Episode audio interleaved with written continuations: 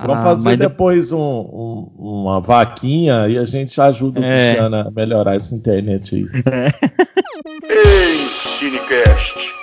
Ensino e Ciências Naturais.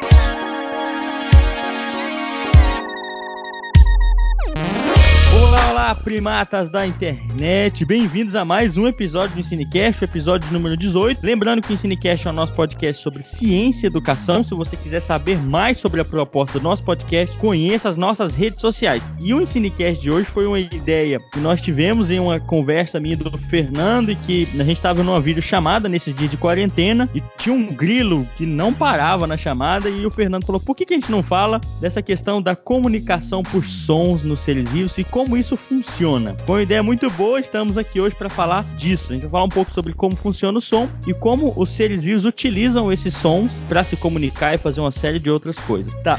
E para esse episódio de hoje sobre sons, estamos aqui eu, James. Lembrando que eu sou biólogo, professor, ecólogo e estou na tentativa de divulgação científica na internet com o Fernando e com o Cristiano hoje. Vai lá, Fernando. Olá, salve, salve, um prazer estar aqui. Sou biólogo, professor, formador de professores e agora eu posso dizer que sou doutor em educação e ciências.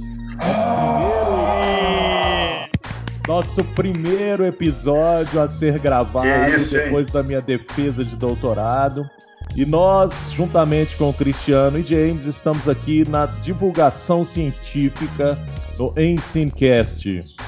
Fala, meus queridos amigos e ouvintes do Ensinecast. Que alegria mais uma vez estar com vocês, divulgando um pouco de conhecimento, um pouco de ciência e de educação. Eu sou Cristiano, professor, biólogo, ecólogo e estamos nesse desafio de divulgar um pouco de conhecimento pela internet. Fernando, parabéns, meu querido. Doutorado aí finalizado, que alegria. Vamos seguir em frente agora com mais força ainda, hein? Bom, Vamos seguir com o nosso Ensinecast. E é isso aí, parabéns pro Fernando, que terminou seu doutorado com estilo, foi numa live nesses tempos de pandemia, foi muito bacana a discussão lá. Mas antes do episódio começar, vamos aqueles velhos recados do Ensinecast, bem rapidinho, hein? O primeiro é que o Ensinecast está nas redes sociais divulgando ciência, no Instagram, no Twitter e no Facebook. É, o Ensinecast tem um site para maiores informações e contato. O link está na descrição e na bio do Anchor. Também estamos nos principais agregadores de podcast do Brasil. Clique em seguir no seu agregador. E se você usa o Apple Podcast, nos dê cinco estrelas por lá. Isso ajuda demais o, Ensinecast a crescer. Isso mesmo. Clique em seguir aí. E lembra, se você usa e-mail, nos mande e-mail para tirar dúvidas, mandar sugestões, fazer críticas no ensinecast.gmail.com. Você pode também mandar um e-mail para a gente para entrar no nosso grupo do WhatsApp do Ensinecast, que é um grupo que a gente compartilha conteúdo exclusivo e faz muito debate bacana. A gente recebe muito material bacana lá e também via. Certo, então vamos lá para o episódio de hoje sem mais delongas, pessoal.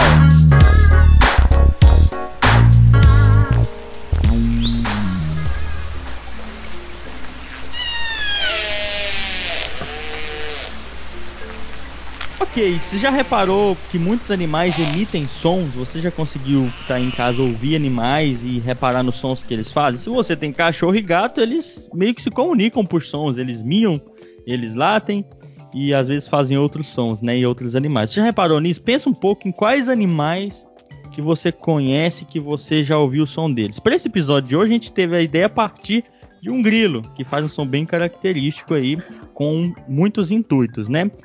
Mas por que, que será que esses animais emitem sons? Mas antes disso, eu quero saber de vocês aí do Ensinecast, quais animais vocês costumam lembrar muito do som característico deles, né? Pra gente começar esse episódio de hoje. Fala, James. James, então, esse assunto é um assunto muito interessante.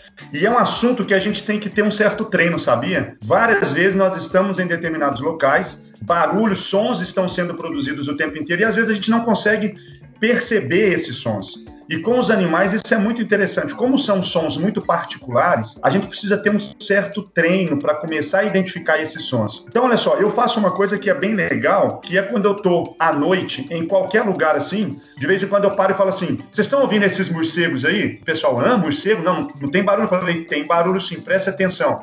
E aí você começa a despertar nessas pessoas aquela percepção de, de perceber uns sons muitas vezes muito baixinhos, mas que mostram que nós estamos cercados de outros animais, principalmente à noite. E vocês citaram aí a questão dos grilos. Cara, o grilo é muito interessante. O grilo, o som dele é como se ele estivesse tocando um, um violino, um violoncelo, alguma coisa assim, que é feito quando ele raspa as suas asas. Olha que viagem isso. E aí a gente começa a perceber a diversidade desses sons que nós temos, hein? Aqui, como eu já falei que eu tenho essa capacidade de observação um pouco mais desenvolvida, eu observo muito isso aqui dentro da minha casa mesmo, né?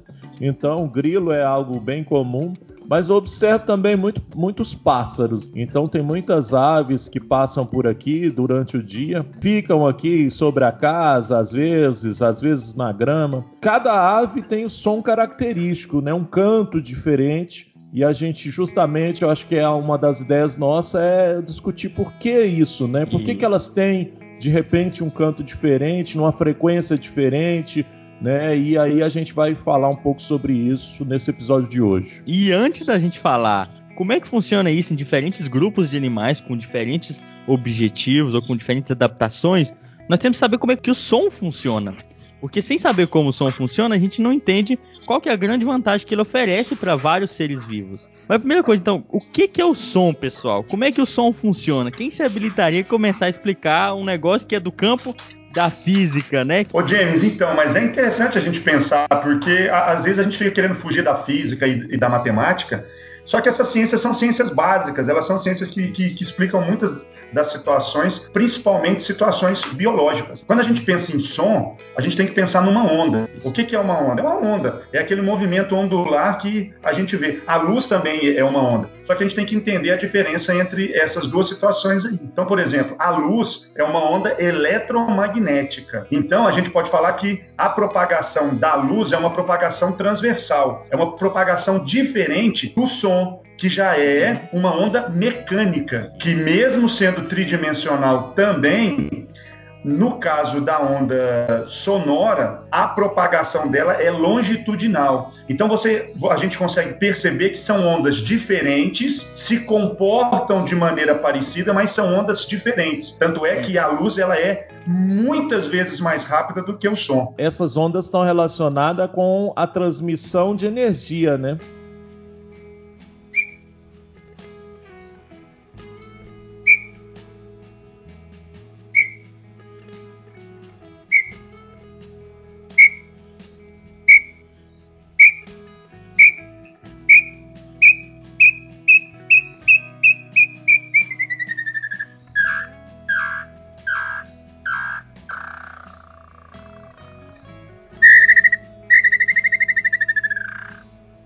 Exatamente, exatamente. Sendo as ondas eletromagnéticas, né, a gente pode falar que com uma capacidade muito maior de energia do que uma onda sonora. E tem uma outra coisa legal também, James. Olha só, as ondas, como, como qualquer tipo de onda, você consegue medir é, essas ondas. E o caso do som, a gente mede também essa, essas ondas.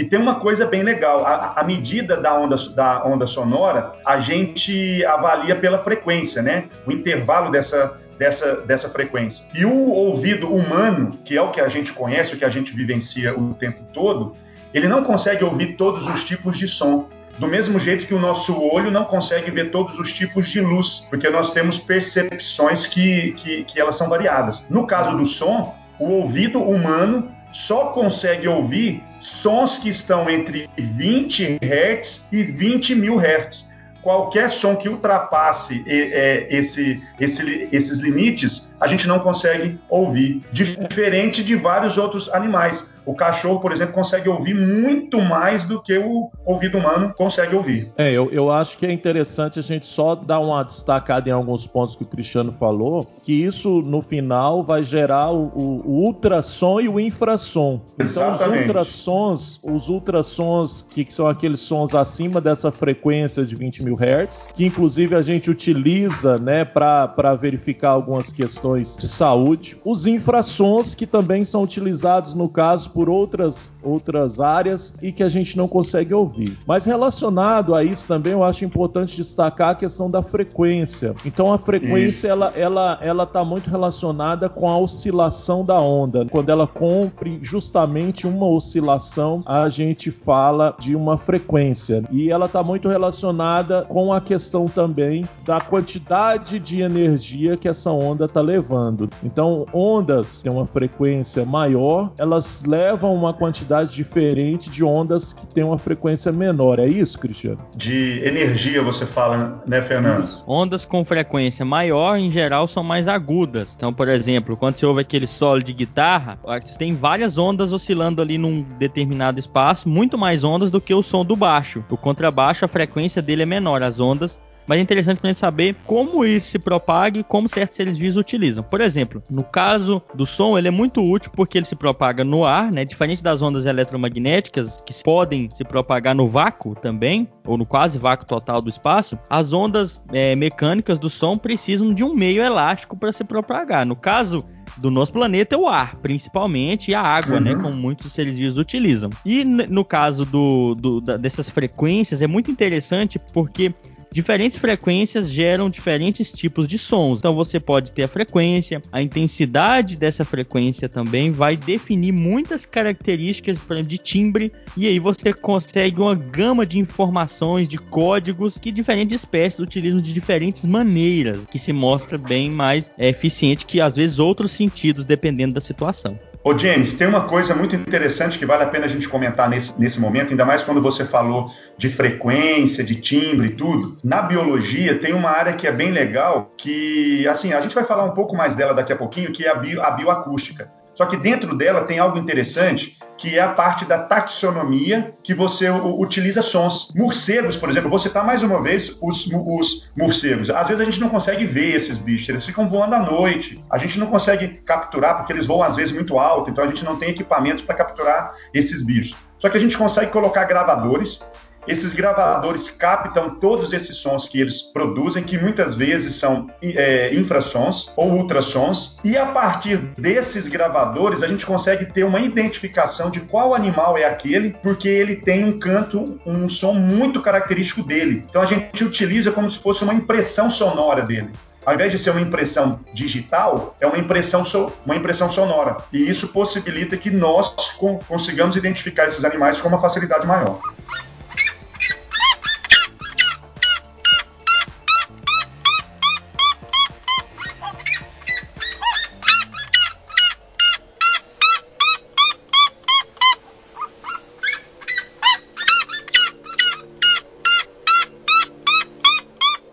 Dependendo do meio que o som se propaga, pessoal, ele tem ele exibe características diferentes, porque a propagação do som no ar e na água é completamente diferente. Então, animais que usam a água como meio de propagar sons precisam de frequências mais baixas, né? E elas conseguem se propagar a distâncias maiores dependendo do animal. Já no ar, o ar, a propagação é bem diferente, a gente vai ver como é que ela funciona para alguns grupos. É só vale ressaltar isso. E é interessante que o Cristiano falou de uma área, que é uma área multidisciplinar aí, que combina física com biologia, que inclusive é uma área da biofísica.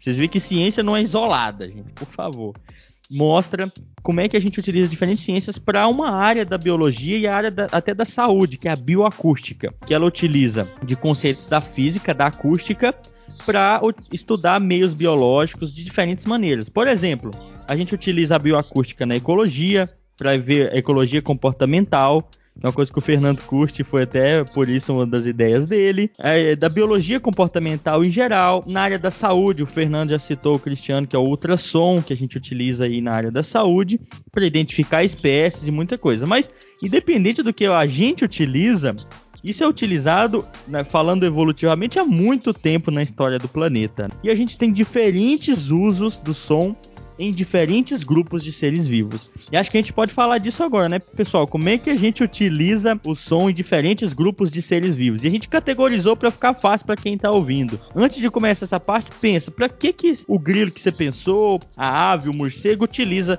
essa gama de sons para viver? Para que que será que serve? Mas vamos lá. Vamos dividir em categorias para ficar mais fácil. Vamos primeiro falar um pouco do som relacionado ao cortejo, ao acasalamento. Que se eles utilizam isso e de que maneira? Quem quer começar aí? Ah, essa, essa parte, como você falou, James, está muito relacionada a uma área da biologia que eu gosto muito, que é a etologia, que estuda o comportamento dos animais. E isso, no caso da gente falar especificamente do cortejo do, do acasalamento em si, né, do ato em si, o cortejo, que é a, aquela sedução que é realizada na natureza ali, geralmente pelos machos, né, que seduzem ou tentam seduzir as fêmeas, em muitas espécies o som ele é fundamental. Então há vários registros científicos de que as fêmeas aproximam desses machos pela justamente a questão do som que elas ouvem que esse macho está emitindo. E aí a gente pode falar de várias espécies, né? Uma delas a gente começou a falar do, de um grupo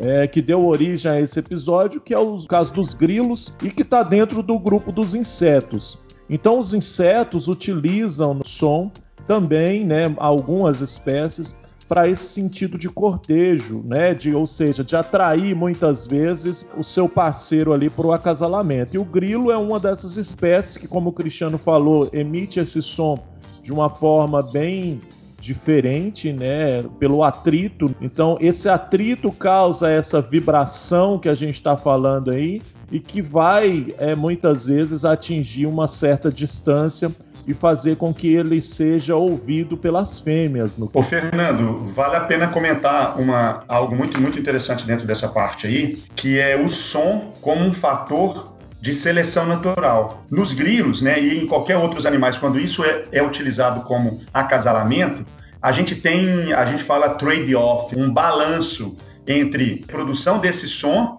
e capacidade de se proteger porque você está se tornando muito exposto. O predador, ele vai buscar muitas vezes a sua presa pelo som que ela faz. E ao mesmo tempo eu não posso deixar de fazer esse som, eu não posso deixar de ficar quietinho, senão eu não atraio aquela fêmea. Então isso é seleção sexual, olha que massa. Seleção o grilo sexual. que canta mais alto, o grilo que canta mais, mais alto, ele vai atrair mais fêmeas. Mas ele está chamando para ele também o predador, que gosta de comer grilo. E a partir daí, ele está mostrando que para essa fêmea, ó, eu estou cantando alto pra caramba e mesmo assim o meu predador ele não consegue me capturar. Então eu sou bom, pode vir porque, né, eu sou mais esperto. Eu sou um cara, é igualzinho a cauda do, do pavão. O pavão mostra aquela cauda gigante que para ele é um risco, porque ele está se colocando em exposição. E aí esse balanço que acontece entre a altura desse, desse canto e capacidade de se manter vivo façam que a fêmea fala, nossa, olha só esse macho, olha o barulho que ele faz e mesmo assim ele está vivo. Eu acho que você falou muito bem dessa questão da seleção sexual. Inclusive, eu pensando aqui, acho que a gente pode destinar um episódio exclusivamente para a gente falar é, sobre muito. seleção sexual, que é, um, é algo, né, que a gente pode ver aqui se a gente for relacionar com várias, vários animais que a gente vai falar aqui, muito tem a ver com essa questão da seleção natural que foi discutida por Darwin, foi discutida pelo Wallace é, lá atrás. A gente já tem episódios que discutimos sobre a evolução, mas a gente pode destinar um tema específico, um episódio específico para isso também, eu acredito. É muito concordo, bacana. concordo aí.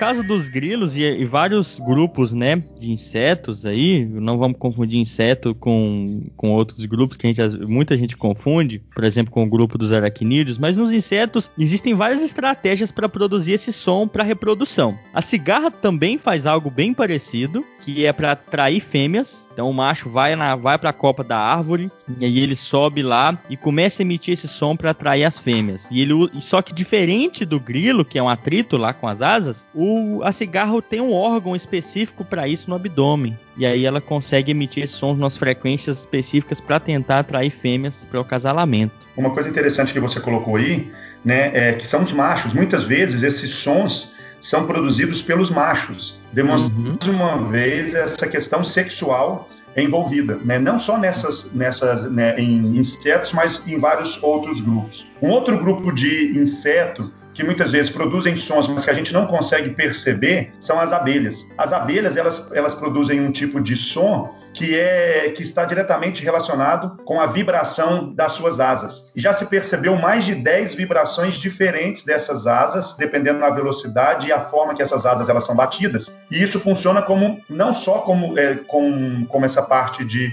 acasalamento, mas também uma comunicação dentro das colmeias, onde elas conseguem ter um, um sistema complexo de comunicação, demonstrando onde tem alimento, onde tem risco, e a partir daí essa velocidade da, das asas é uma forma que elas têm para se comunicarem. Então, são sons que a gente não consegue perceber, não, não são audíveis a nós. Mas quando você tem aparelhos específicos, você consegue captar esses sons. Isso mesmo. Ó, oh, e uma coisa muito interessante. A gente distingue alguns grupos de insetos porque a gente fala grilo aqui, mas grilo é a mesma coisa que gafanhoto? Não é, pessoal. O gafanhoto, diferente do aqui no, na classificação, mostra que os grilos produzem um som fazendo um atrito lá com as asas, né? É um atrito das asas especificamente. E o gafanhoto, corrija se eu estiver errado, é o atrito das asas com as pernas, que ajuda a diferenciar esses grupos e como eles produzem o som para atrair né, as fêmeas. Mas uma coisa interessante que eu queria falar é que às vezes quem mora na fazenda ou já foi na fazenda tenha percebido que os próprios animais domésticos emitem sons para essa questão do cortejo do acasalamento. Quem aí já viu galinha na, na fazenda, é, galinha da Angola, quando elas têm essa questão envolvida do cortejo, eles produzem sons característicos. No caso da galinha, o galo. Então você pode observar isso com mais facilidade do que você pensa em grupos bem próximos, na, domesticados também. O pombo também, né, na cidade, esse pombo doméstico, entre aspas, que a gente tem aí também, né, dá pra gente ver facilmente. Tem cidades que pombas virou praga, né? É, então, ele também, oh. é, no, no, ritual ali, ele também emite um som, um grunhido, né? Sério? Eu nunca, eu, esse é, eu nunca tinha reparado. Uma pergunta, vocês já é. viram um, um, ninho de pomba? Eu já. Bem safadinho o ninho, o ninho, o ninho delas. Eu nunca vi um ninho de pomba. Eu tava começando a achar que era tudo alienígena. é um, ninho, é um ninho bem assim é um ninho bem instável. É um ninho que elas fazem muito rápido e não tem nenhuma estruturação mais rígida. É por isso que, que muitos desses ninhos eles se perdem, sabe? Os ovos uhum. caem, é uma bagunça. Em relação a esses sons para cortejo, acasalamento, para sedução. Uma coisa que eu acho interessante destacar, igual você está falando das aves, né? É, Existem diferentes aves que a gente pode parar nesse momento e começar a observar isso, que cada um tem o seu canto específico, né? E, e, isso não é à toa. Isso está justamente relacionado com o que o Cristiano falou de um processo evolutivo, né? E essa, esse canto, então para nós muitas vezes soa bonito, soa estridente é. ou não, mas para aquela espécie ele tem várias funções e uma delas está relacionada com o acasalamento, né? com o ato de, de, cortejar ali muitas vezes seu parceiro. Mas há outras, outros tipos de cantos né? com outras funções também. Mas Isso. aí a gente também pode falar do, dos sapos, né? É, e uma coisa que eu acho interessante destacar é justamente que para cada espécie o som vai ter uma frequência específica. Isso é muito interessante, né? Então, por exemplo, se a gente pegar 10 espécies de anuros ali, a gente vai verificar que cada espécie vai emitir o som específico para ela. E isso tem uma função muito importante quando a gente pensa nessa questão da reprodução. Não só reprodução, Fernando, mas a questão da taxonomia, né? que eu não sei se, se, todos sabem, mas a taxonomia é uma ciência que nós, biólogos, né, utilizamos para nomear as espécies, para diferenciar as espécies. E a partir do momento que você identifica que cada espécie tem um som muito específico, esses sons eles são utilizados na hora de você identificar qual é aquela espécie. Justamente. Então, você tem, a, você tem a função biológica, de reprodução e tal, mas você tem essa função também taxonômica. Científica, né? No caso, para nós, como o James fala, utilitarista, né? Uma, uma, função científica. Inclusive, eu compartilhei com vocês, aqui entre nós, né, aquele software que foi desenvolvido por cientistas da Unicamp, que trabalham necessariamente com pássaros, né? A ornitologia, e tem um software que ele está sendo utilizado justamente para identificar o, o, os, os sons emitidos por esses pássaros, sons que muitas vezes já foram gravados há décadas atrás, e a Unicamp desenvolveu esse software para justamente tentar fazer um banco de dados de todos os sons gravados e os próximos que virão, para se tornar acessível a qualquer pessoa que necessite desses dados, né? É um trabalho recentemente divulgado por eles. Bacana. Olha. Ô, Fernando, outra coisa. Vamos deixar esse link aí. Sim. É, é isso aí.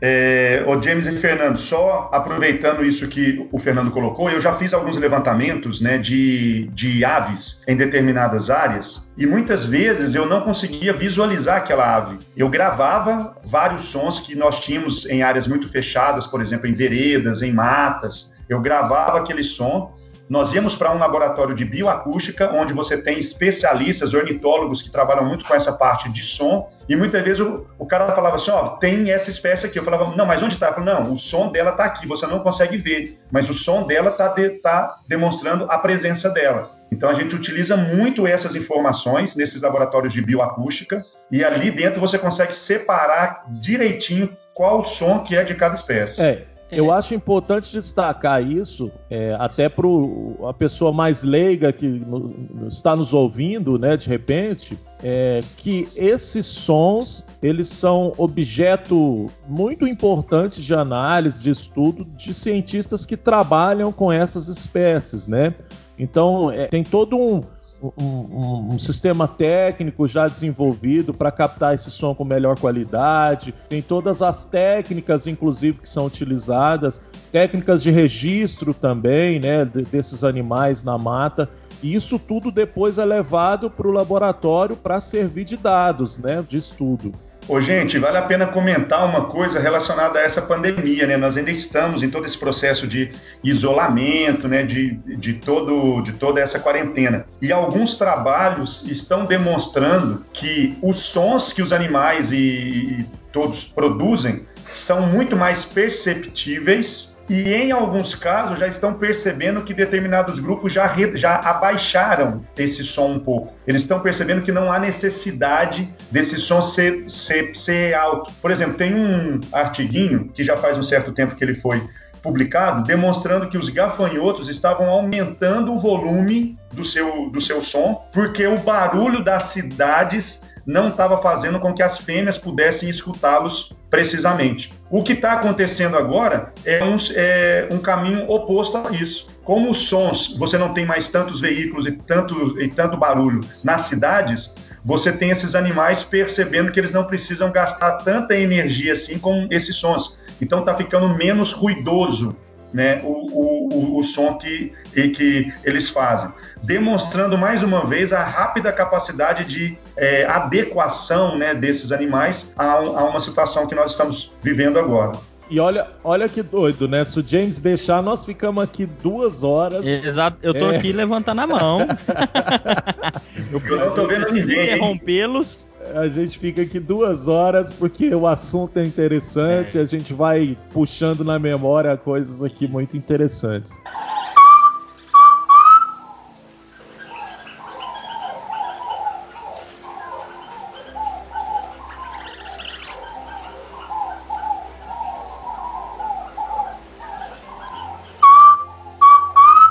Mas no final a gente vai falar melhor dessa questão da parte da nossa interferência ambiental na comunicação por sons. É, o Ensinecast acaba falando disso, chora em casa, mas nós fazemos muito estrago. Alguns nós nem identificamos há, até pouco tempo, tá? Mas eu só queria nessa parte ainda de cortejo, que vocês falaram de aves. Se vocês têm algumas aves que vocês têm algo, é, podem é, citar que tem um som bem característico, e eu vou colocar sempre aqui no episódio alguns sons para quem quiser ouvir é, e, e quiser identificar, tentar identificar.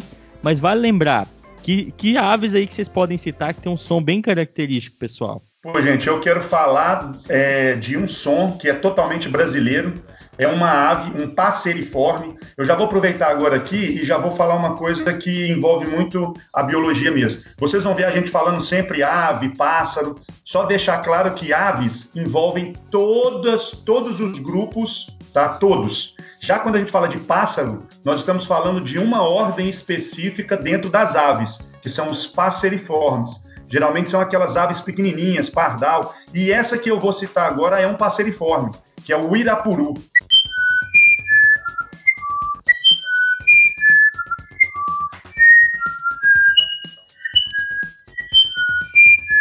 O irapuru, gente, apresenta um canto que é um dos cantos mais complexos quando você avalia em notas musicais. É um canto que, dentro da floresta, apresenta várias lendas associadas ao Irapuru. Uma das mais conhecidas é que quando o Irapuru canta, nenhuma outra ave canta pela complexidade que esse canto gera. É lógico que a gente sabe que tudo isso são lendas, né? Principalmente lendas amazônicas, já que é uma ave é, amazônica. E aí você tem toda uma questão folclórica associado a isso daí também. Eles falam que quando você pega um uirapuru e enterra na porta do seu comércio, você vai ter fregueses pra caramba. Então isso até colocou essa espécie em risco. Ó que bacana. Eu, eu, particularmente, no campo, eu gosto muito do canto do jaó. No final da tarde ali, ele começa a ser ouvido geralmente no interior da mata e, e, esse canto vai longe, né? A gente ouvindo aí. E na cidade eu gosto do Ben TV, que eu já cheguei a comentar aqui que eu já tive até dentro de casa aqui um ninho. É, dentro da minha casa, não, né? Dentro do meu lote aqui um ninho. É, perfeito. Ô, Fernando, e por, que, e por que, o pessoal chama ele de bem TV? Pelo canto, né? Ah, Aí, ó, a gente, ó, isso, isso, ó, James, isso é uma coisa legal. Muitas, muitas aves recebem o seu nome devido ao seu canto. O Ben Como o próprio Jaó. O próprio Jaó. O Jaó, Fogo Às Pagou. Vezes, que são nomes indígenas às vezes também, né? Vem desse, dessa questão.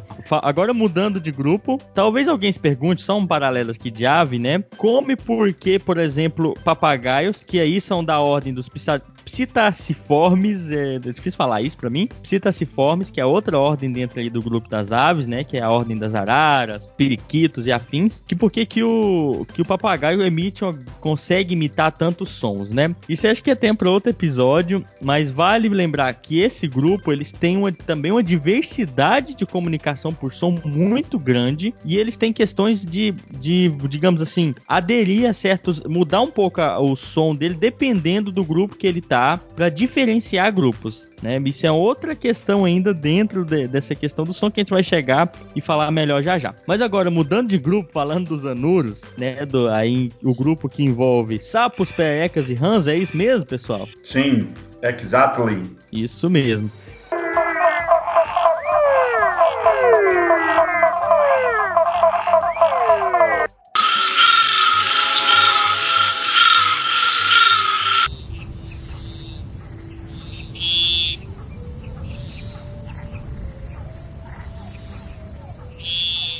Eles também têm uma gama muito grande de, de sons. E aí você que está em casa deve ter ouvido esses animais. Eles utilizam também para essa questão do, da, da comunicação para reprodução. E sobre anuros, como eu já tinha falado, a questão do, muitas vezes dos sapos, muitas vezes no mesmo habitat ali, você tem diferentes espécies convivendo, né? Com talvez sobreposição de nicho ou não. Mas uma das questões da, do coachar ali é justamente também para facilitar esse mecanismo é, e fazer com que as fêmeas sejam atraídas especificamente por aqueles machos né, é, da espécie. Então, muitas vezes você tem no mesmo, agora pensando humanamente pensando, né? Você está num ambiente em que você vai ouvir diferentes tipos de coachar. E aí, hum. se a gente está pensando num, num, caso específico de reprodução, as fêmeas elas têm que conseguir justamente diferenciar isso para conseguir descobrir qual coachar é específico do seu do macho da sua espécie ali, né? É muito curioso é, isso. É muito som. E depois, né, Fernando? E depois de dela dela identificar o canto da espécie, ela ainda vai avaliar diferenças de intensidade desses cantos para de novo a gente falar da questão da seleção. E aí em anuros é muito interessante porque eles apresentam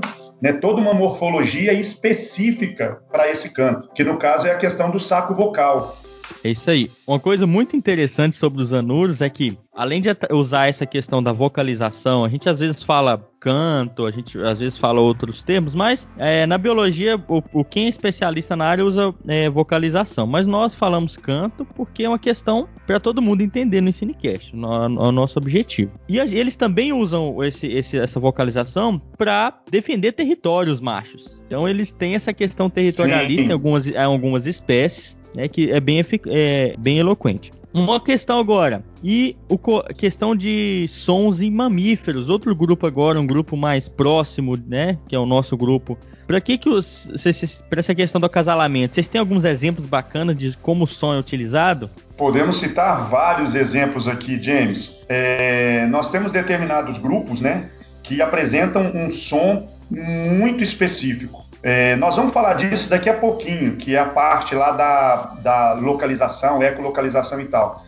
Mas dentro de mamíferos, quando a gente pensa em baleias, você tem um dos sistemas mais complexos de é, emissão e identificação de, de, sons. E aí vale a pena a gente voltar um pouquinho ali atrás e falar o seguinte: é, o som, você já citou isso, James, mas o som ele se propaga cada vez mais rápido dependendo da densidade do meio aonde ele está. Como assim? Hum. Então, ó, quanto é, o som ele se propaga mais rapidamente em meios sólidos, depois em meios líquidos e mais lentamente em meios gasosos. Quer dizer então que uma baleia que vive na água, ela consegue ter uma comunicação utilizando sons de maneira muito mais rápida do que um, um, outro animal que vive em um ambiente terrestre e essa comunicação ela vai acontecer no ar. Né? Mas além disso, a gente pode citar, por exemplo, as onças é, que a, a, apresentam aqueles, né, a gente fala que é o, o esturro da onça, que é um som muito característico que ela faz para demarcar território e muitas vezes o macho utiliza também para atrair fêmeas. Então são sons bem característicos delas, né? É uma coisa bem bem é, grave assim, que quem já percebeu esse som no mato é um som que gera medo. E além disso, é, os, o, as presas dessa, dessa, dessa onça ficam muito é, perceptivas a esse som para fugir dele também, né?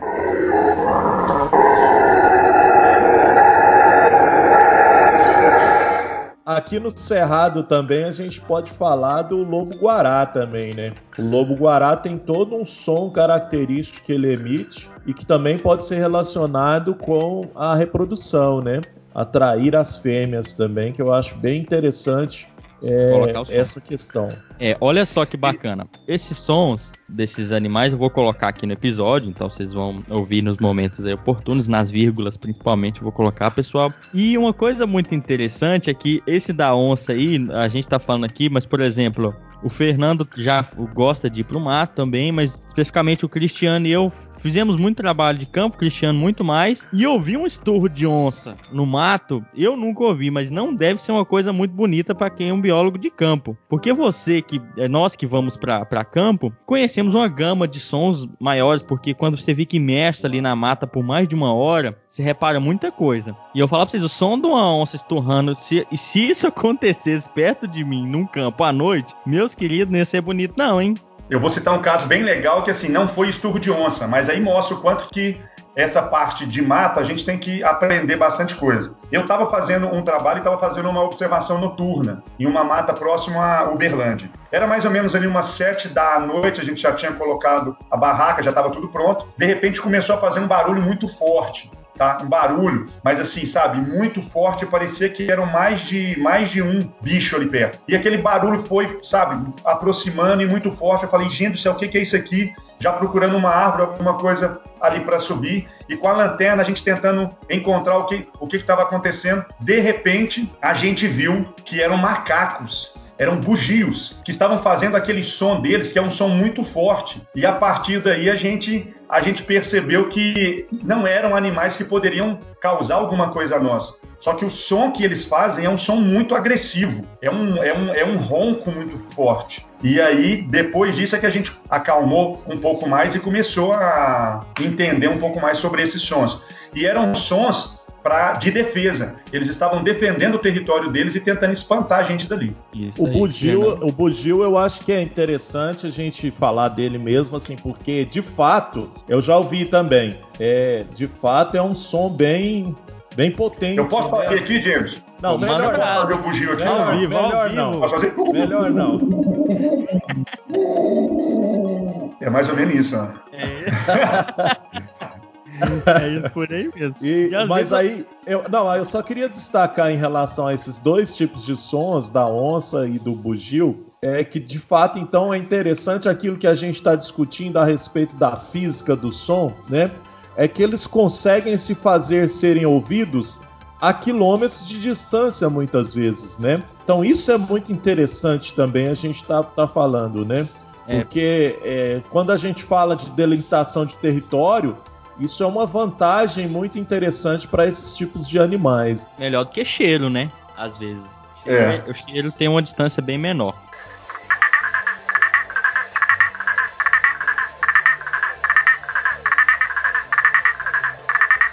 Ok, isso é, é, é, Cara, aqui para falar de som também é tanta espécie bacana. Mas agora, mudando, a gente falou um pouco de, de essa questão de, do som para seleção sexual, para acasalamento e outras questões. O som como um resultado e uma consequência e uma causa também da seleção sexual.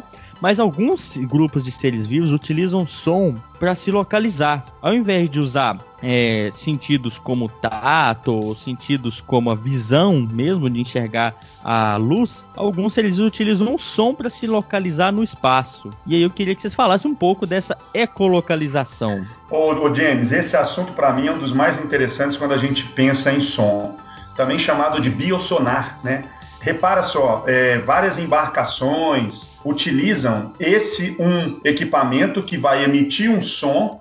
Esse som vai chegar até o fundo do oceano ou do rio ou do que for, e depois ele volta fazendo um desenho do que tem lá no fundo. É um sonar. Só que os animais já utilizam isso é, e não, a seleção não. já. Não, Cristiano, só destacar que justamente o sonar de, de, navios, de embarcações, foi feito baseado nesse conhecimento biológico aí, né, cara? Exatamente, Fernando. E outra coisa legal, né? Eu estava comentando ontem com um, um amigo aqui e eu falei assim: não, os animais têm visão auditiva. Ele, como assim? Visão auditiva? Isso não existe. Se é visão, é visão. Se é audição, é audição. Eu falei, não, é uma visão auditiva. Não, mas só que não tem como. Aí eu falei assim, mas espera aí, quando o seu filho estava nascendo, você não fez um ultrassom? Ultrassom, por acaso, você coloca uma câmera lá dentro e vai vendo o que está ocorrendo? Ou você emite um som, esse som bate na superfície que você está definindo ali dentro e devolve para você uma imagem. Ele, ah, é isso mesmo. Eu falei, então é uma visão auditiva. E é exatamente a função da ecolocalização. Ecolocalização é muito utilizada por morcegos, golfinhos e no ambiente terrestre, né, a gente, a gente vê isso muito utilizado pelos morcegos. E é simplesmente a emissão de um som, esse som vai bater em diferentes superfícies, vai voltar para esse animal que tem uma capacidade auditiva incrível e ele vai de, e, e o cérebro dele consegue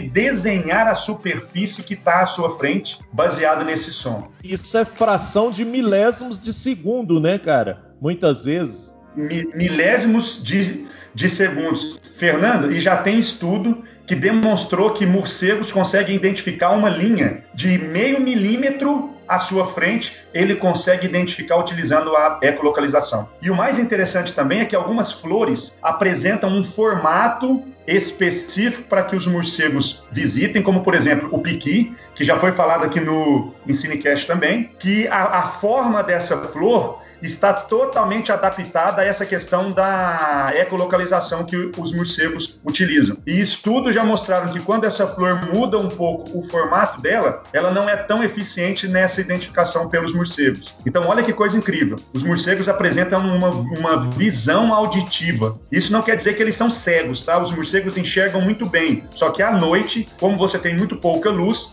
essa visão acaba reduzindo um pouco. E aí a audição passa a ter esse papel de orientação participação. É isso aí. Olha lá, morcego então utiliza muito isso. Eu, eu tenho um exemplo bem tosco de um filme bem que poucos gostam. Tem um ah, filme tá, do é Demolidor, que é um herói que ele, não, que ele não enxerga, e aí tem uma parte do filme que mostra ele formando uma visão através do som. Né? E acho que a aí, gente, ó. como a, a, gente converte luz em informação através do, do nosso cérebro. Os morcegos convertem o som em informação e eles conseguem ter uma visão espacial, convertendo ao invés da onda eletromagnética da luz, a onda é, sonora com a onda mecânica.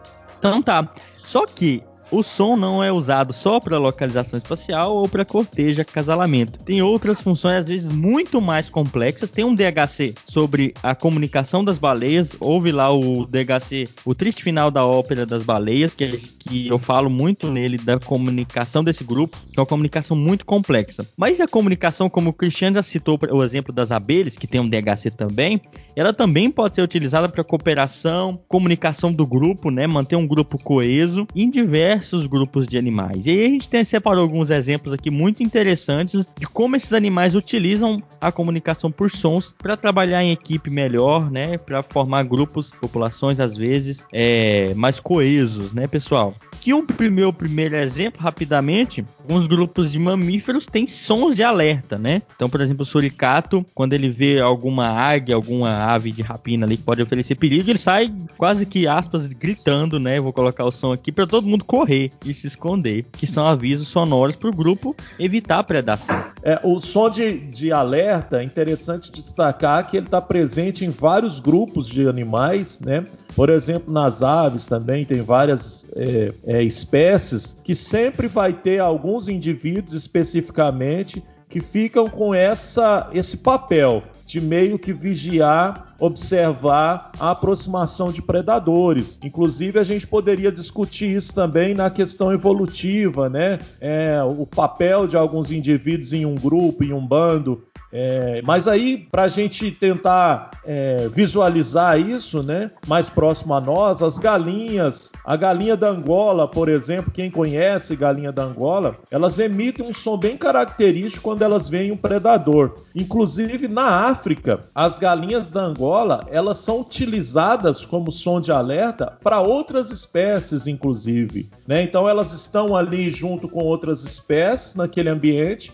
e quando elas emitem esse som de alerta, os indivíduos das outras espécies também saem correndo, porque eles sabem que alguma coisa estranha está aproximando, algum predador está é, tá aproximando. Né? Então é muito interessante essa questão. E muitas vezes o alerta, o indivíduo responsável por isso, como você citou o suricato aí, James, ele se coloca em risco. Né? Uhum. Então há essa discussão se isso é altruísmo, se não é, né? Há um tempo atrás diziam que isso é uma atitude altruísta, hoje já se discute de outras maneiras a questão do, do, da defesa do gene, da transmissão do gene, né? Mas a gente não vai entrar nesses assuntos, nesses detalhes por hora, mas é interessante a gente pensar nisso, né? Ô Fernando, só, só fazendo um, uma colocação bem legal dentro desse ponto que você colocou, a ecologia de populações, quando a gente pensa nesse comportamento de bando, né? A gente fala, alerta você vai ter quando você tem comportamento em bando. E você sempre vai ter que ter, mais uma vez, um balanço ali, até que ponto vale a pena eu estar em bando. Quando eu estou em bando, eu posso ter uma segurança maior, porque sempre vai ter alguém vigiando quando esse predador chega e alertando. Só que eu vou ter uma competição muito maior por comida, por espaço e por aí vai. Isso dá um episódio legal também para a gente falar disso, hein? E esse comportamento é totalmente seleção natural acontecendo. E os indivíduos que vigiam, né, que alertar, você tem todo um comportamento para eles revezarem. Isso acontece demais também em marrecos. No Pantanal a gente fez alguns, alguns trabalhos que mostravam claramente que tinham pelo menos um, um bando de 50 marrecos, ficavam pelo menos uns 40 com a cabeça baixa alimentando e uns 5 marrecos sempre vigiando nos cantos desse, desse bando. Então isso demonstra o quanto que é complexo esse comportamento também.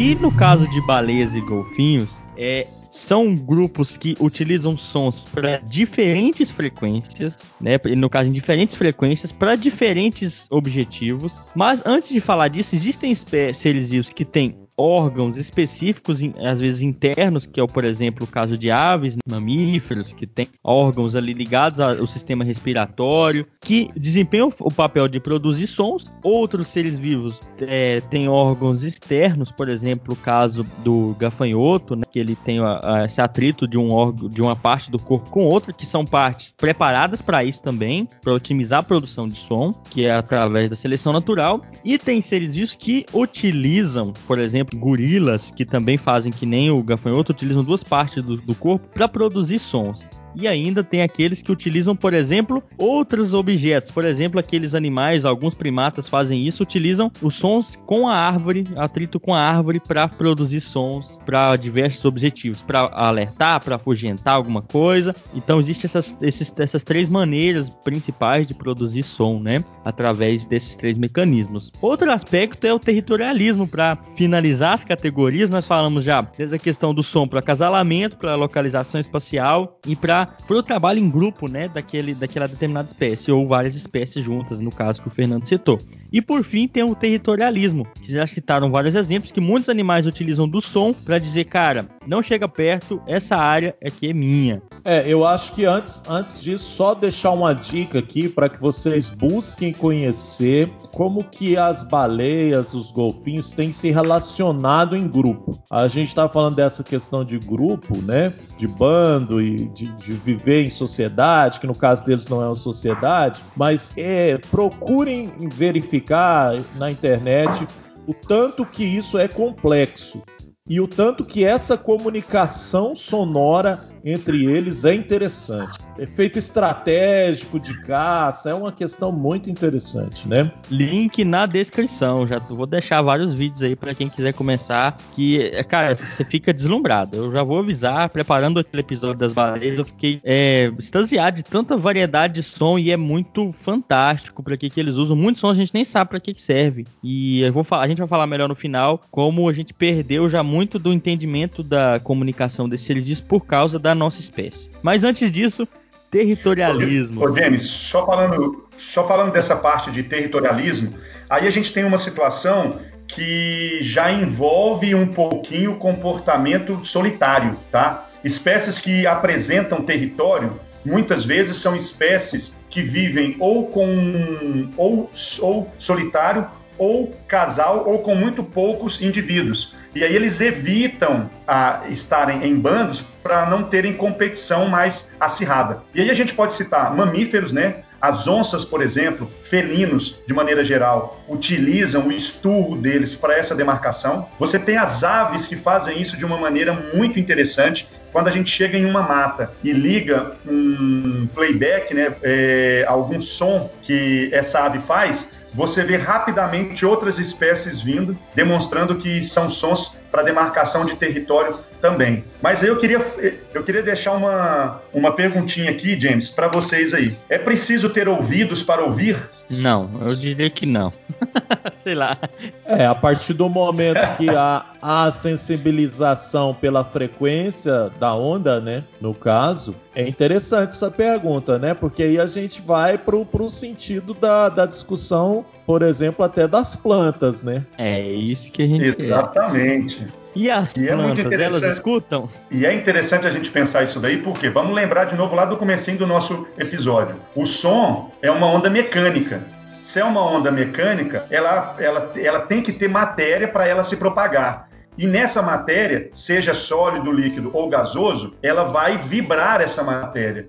E essa vibração vai gerar percepções, vai gerar assim qualquer parte de um ser vivo que estiver exposto a essa vibração produzida por uma onda, so, uma onda sonora, vai gerar estímulo. E aí a gente começa a pensar nessa, nessa questão. E as plantas, elas escutam? Quando a gente pensa em escutar da forma que nós entendemos ouvido e tal, daí é muito claro que não. Só que quando a gente pensa no som enquanto uma onda mecânica, e essa vibração vai atingir a todos. Mas como será que as plantas reagem a isso? Aí é uma coisa muito interessante. Vamos lá, muita gente às vezes fala assim, o senhor fala, conversa com as suas plantas para elas, para elas não ficarem, para elas crescerem melhor, para elas crescerem mais. Nós não temos trabalhos científicos que mostram que isso há influência, tá? Existem trabalhos muito controversos com uma metodologia muito problemática, dizendo que plantas que ouviam música clássica pro, é, produziam mais é, plantas de cultivo, produziam mais alimento.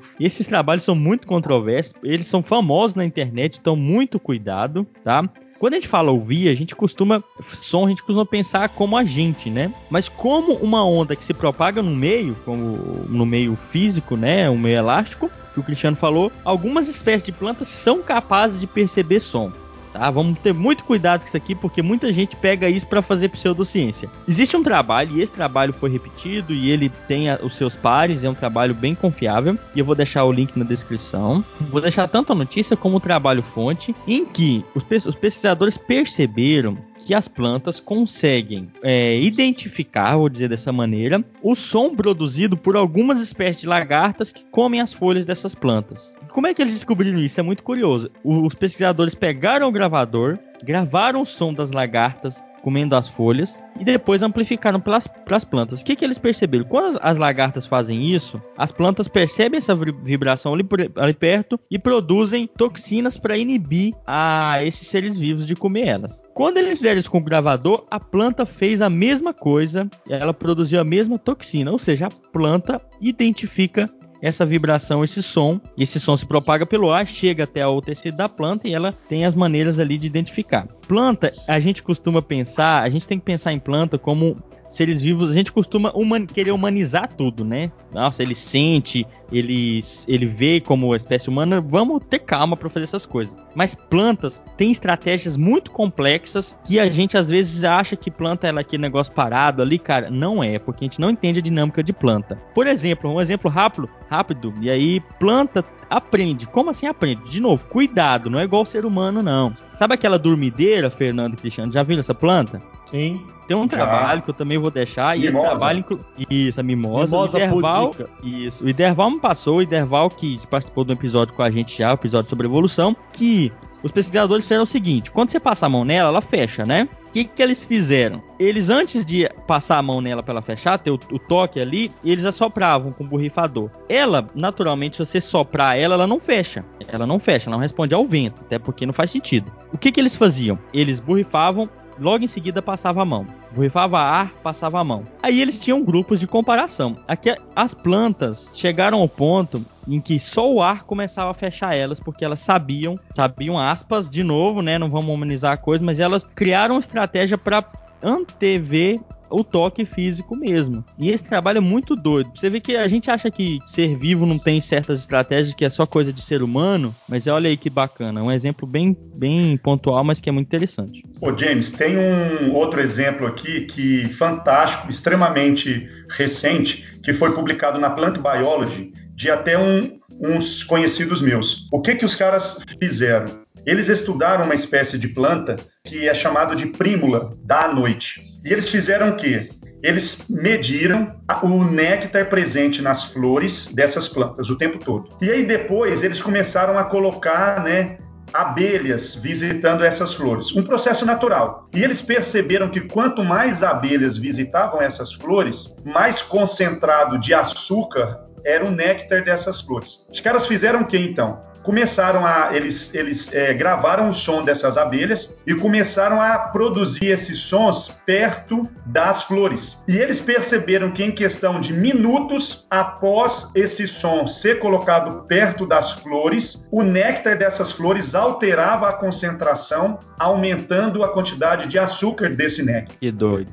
Fizeram isso de maneira científica, metodologicamente correto, com centenas de flores e mostraram matematicamente que a frequência desse som emitido nas flores fazia com que esse néctar fosse alterado. Só que o que, era o mais interessante disso? Quando eles colocaram uma frequência diferente do que as asas das abelhas fazem, tanto mais rápido ou, ou, mais lento, não produzia néctar. Ou seja, as flores conseguem perceber exatamente a frequência daqueles animais que vão trazer benefício para elas no caso da polinização. Esse artigo ele está sendo muito citado em todo o mundo e eles estão tendo resultados incríveis. Então, mostra mais uma vez a capacidade que essas plantas têm, nesse caso, as flores, de perceber essa vibração, essas ondas sonoras chegando até elas e respondendo com um comportamento tão interessante desse. Ô, Fernando, se você não interromper nós, nós vai falar de planta aqui até 10 horas da noite. E o Fernando não, fica aqui. Eu tô rindo só, da... É, só pondo coraçãozinho aqui. Eu descobri essa. Eu não tô vendo ninguém, velho. Estamos no Skype aqui e o Fernando tá aprendendo a mexer no Skype agora, tentando. Mas vamos lá. Acho que agora a gente pode partir pro tópico final desse episódio, que para variar, a gente tem que falar disso, que nós estamos mudando a maneira, nossa espécie está mudando a maneira como outras espécies se comunicam por som. E vamos falar um pouco agora de poluição sonora, pessoal.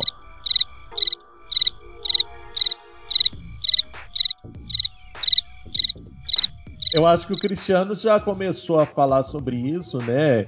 É, de um modo antecipado, né, Cristiano? E, mas é sem aí. problema. E isso, isso é uma das questões que o Cristiano pontuou muito bem, que nesse momento de pandemia, que muitas vezes a gente está conseguindo se manter isolado, né?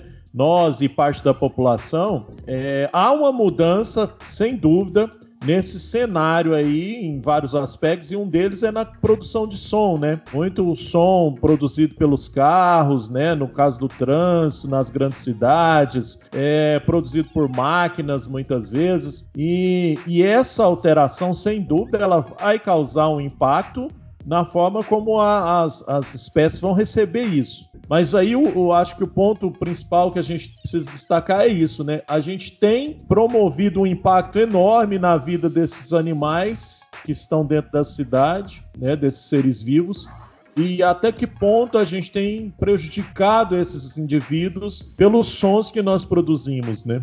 Então, é, isso é algo muito interessante que o James colocou um ponto agora há pouco aí, que o quanto que nós seres humanos perdemos essa grande capacidade da, da própria audição em si, né, da própria percepção e sensibilidade a sons. Só que isso é algo que pode estar diretamente relacionado ao grande efeito dessa poluição sonora. A poluição sonora, gente, é algo que foge um pouco é, da nossa, do nosso controle e percepção. Estamos envol envolvidos em uma em uma quantidade tão grande de ruídos que isso faça com que a gente crie até mesmo estratégias para é, bloquear determinados sons. E os animais também respondem a isso daí. Eu citei lá atrás que os gafanhotos estavam aumentando o volume dos seus cantos para que as fêmeas pudessem ouvir. E agora, com essa pandemia, esse, é, esse comportamento estava ocorrendo ao inverso, né? Só que naturalmente, né, no nosso cotidiano, a cidade ela é muito ruidosa e os animais que dependem de cantos para vários comportamentos têm que se adequarem a essas situações. A partir daí que são tão importantes os espaços dentro de das cidades onde você consegue ter uma redução dessa poluição sonora. Por isso a importância de parques, de praças, de ambientes mais naturais, onde as árvores vão funcionar como um certo isolamento, isolamento sonoro. É, eu penso que isso aí dá até outro episódio também, Cristiano. É. Poluição sonora, porque eu lembrando aqui, eu faço uma prática na disciplina de, de educação ambiental que eu ministro, que é levar os estudantes para um ambiente no centro da cidade e depois levar os estudantes para um parque também na cidade. E a gente trabalha a ideia de, de, de percepção, senso-percepção ali. E, e, aí eu coloco eles para justamente uma, uma das coisas, observar a quantidade de espécies diferentes que a gente pode observar nesses dois ambientes, né? a diferença óbvia que vai, a gente vai ver ali, e para eles também perceberem a poluição sonora que há no centro de uma cidade. E olha que nós estamos no interior né, do estado de Goiás. Isso, se a gente for pensar numa capital, então, aí é, é pior ainda, né? A gente está exposto na cidade a tanta uma carga de informação tão grande e sons eles estão, a gente já falou muito no episódio disso. Na cidade ele polui muito e, e coloca muita informação pra gente. A gente tá gravando esse episódio aqui. Eventualmente na porta da minha casa passa uma moto burrando e passa um carro de som, ainda mais em quarentena, que agora os carros de som estão tentando chegar nas casas das pessoas, vendendo alguma coisa. E aí a gente tem uma carga muito. Isso é ruim pra nossa espécie, tá, gente? Isso estressa. Isso também é ruim para as outras espécies. Isso acontece no oceano também. Barulho de motor, de, de navio polui muito os oceanos. Mas Cristiano, pode seguir. Ô James, então, você falou uma coisa interessante que é a questão do estresse, né? E aí a gente pensa em nós, os seres humanos. Só que os animais que vivem, né, os, a gente fala que são os, os animais sinantrópicos, que estão junto com os seres humanos, muitas vezes em ambientes urbanos, eles sofrem esse estresse também. E isso tem que ser estudado, tem que ser é, avaliado. Eu me lembro direitinho o zoológico de Uberlândia, que fica no Parque do Sabiá, e passa uma rodovia extremamente movimentada bem, bem ao lado. E lá vivia um leão. Ele até morreu há, há pouco tempo atrás. Só que esse leão, ele apresentava é, comportamentos completamente distintos. E uma das explicações que eles davam é o, o elevado barulho o tempo inteiro, dia e noite, produzido por essa rodovia que ficava ao lado da jaula onde ele ficava preso. Então isso demonstra que esse estresse é gerado nos animais também e os comportamentos vão ter uma, vão ter uma relação direta a isso. Ok. Nós falamos no episódio de hoje sobre como o som funciona e sobre como diferentes grupos utilizam esses sons e exploram eles. Tem muita coisa para se falar. Só nesse tópico para dizer do, do, da nossa influência nessa comunicação por sons é um episódio inteiro, né, Fernando? Não, eu, é, eu só queria destacar, eu acho que é, é indo ao encontro que você vai dizer aí, é, destacar que a gente escolheu algumas alguns exemplos, algumas espécies para dizer aqui, mas a gente sabe que há uma infinidade de sons e de espécies que emitem sons e que até para outras funções que a gente nem falou aqui, por exemplo, é, muitos sons indicam choro, né? Quando a gente está falando de, de animais jovens, tem sons que indicam choro no caso. Então tem vários tipos de sons que a gente nem falou aqui nesse comportamento animal. E destacar também que a gente fez uma abordagem bem simples a respeito da característica de um, de um som, né? Falando pela física, porque a ideia nossa é justamente também isso, né? É aproximar um pouco mais esse conhecimento das pessoas que nos estão ouvindo, sem perder a responsabilidade com o conhecimento científico. É isso aí. E é um, aqui é um breve resumo, né, de, não é tão breve, mas sobre um, um campo tão grande como esse, que envolve várias ciências, que tem várias utilidades para nossa espécie, mas que é algo que existe na natureza há muito tempo e, e é um fator de seleção natural, que é o som. Então, qualquer sugestão para esse episódio, comente. Se a gente falou alguma coisa que você, não, que você acha que tá errado, manda aqui pra gente. Manda suas sugestões também. Certo, acho que a gente pode ir pro final do episódio agora, né, pessoal? Bora lá.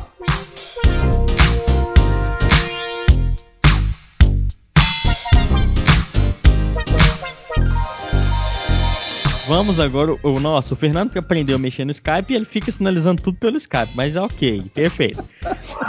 Então vamos partir pro final do final aqui do episódio. E aí Dura vamos seu... agora. Dura se eu perceber que tem como colocar GIF aqui, James. Aí você tá lascado. Aí fudeu, velho. É os contras de gravar online. Mas vamos lá. vamos pro final então, pessoal, sem mais delongas. E nesse final do episódio, eu vou pegar vocês dois de surpresa. Eu quero que vocês me façam um favor. A gente tá falando de som.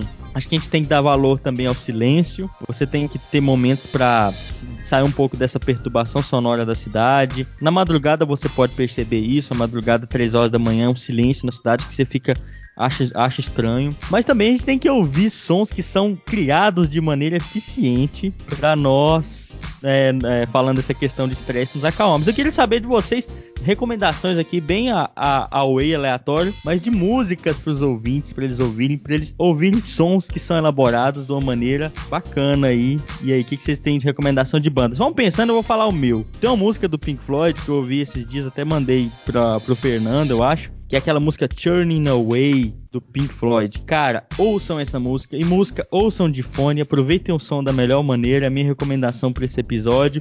As demais estão na descrição e eu não quero falar outras, né? A não ser o nosso DHC sobre as baleias, que fala muito bem dessa questão do som da poluição sonora. Eu quero saber de vocês as recomendações de vocês para esse episódio, pessoal. Ah, eu não vou recomendar música, eu vou no contexto do que a gente está discutindo aqui.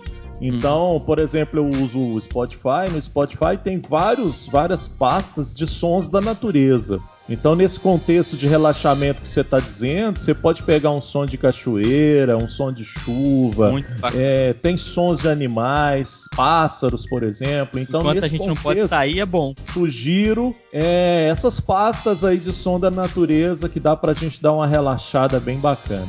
É isso aí, galera. Eu vou, eu vou sugerir para vocês aí, né? O James falou dessa questão de música, o Fernando pontuou a questão dos sons da natureza. Eu acho que tudo é muito válido.